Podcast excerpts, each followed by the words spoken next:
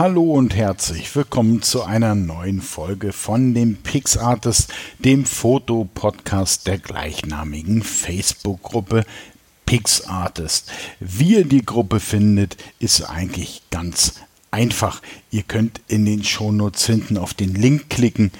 Da steht da nämlich drin und schon seid ihr da. Könnt uns eine Anfrage stellen und wenn ihr fotografiert, beziehungsweise wir sehen, dass ihr fotografiert, sprich wir eure Fotos in eurem Account auch sehen könnt, dann nehmen wir euch gerne an und dann könnt ihr beitreten und euer Wissen teilen, wenn ihr vielleicht Profis seid oder euch Wissen vermitteln, wenn ihr noch Anfänger seid in der Fotografie beziehungsweise in der Bildbearbeitung. Beides ist nicht so schlimm. Schön wäre es nur, wenn wir sehen, dass ihr auch dementsprechend etwas macht. Okay, heute habe ich mal wieder ein Schlagwort und zwar Composing.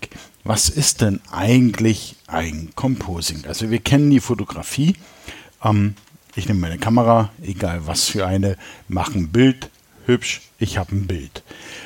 Dann haben wir die Bildbearbeitung. Ich nehme also wie vorher auch meine Kamera, mache ein Bild, habe ein Bild, finde das Bild jetzt so eigentlich okay, will aber damit noch ein bisschen was machen, zum Beispiel die Farben ändern und so weiter. Dann kann ich das Ganze in ein mir beliebiges äh, Bildbearbeitungsprogramm werfen und kann hier ein bisschen an den Reglern rumschieben, das Bild vielleicht nochmal ordentlich zuschneiden und so weiter.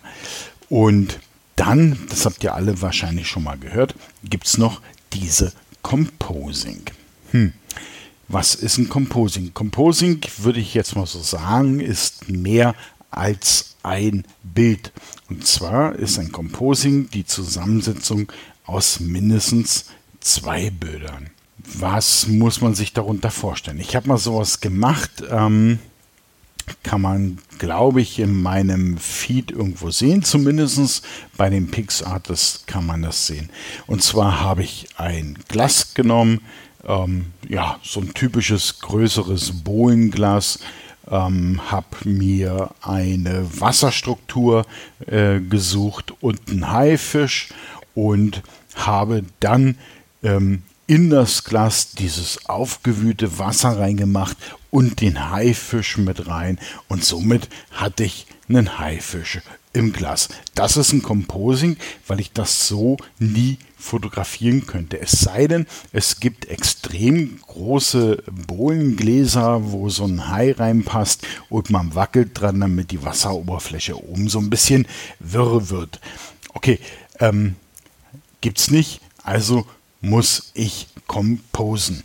Das heißt, ich habe hier in dem speziellen Fall drei Bilder zu einem Bild zusammengefügt, dass diese Bilder meistens oder was heißt meistens, sie entsprechen nie der Realität, weil ich hier natürlich äh, extremst verändere. Hier geht es nicht darum, dass ich hier mal eine Farbe anpasse oder ähm, einen störenden Fleck von der Linse wegmache, sondern ich verändere hier komplett den Bild, äh, den Bildinhalt eines Ausgangsbildes, indem ich ihn ersetze bzw. erweitere mit anderen Bildinhalten aus anderen Bildern.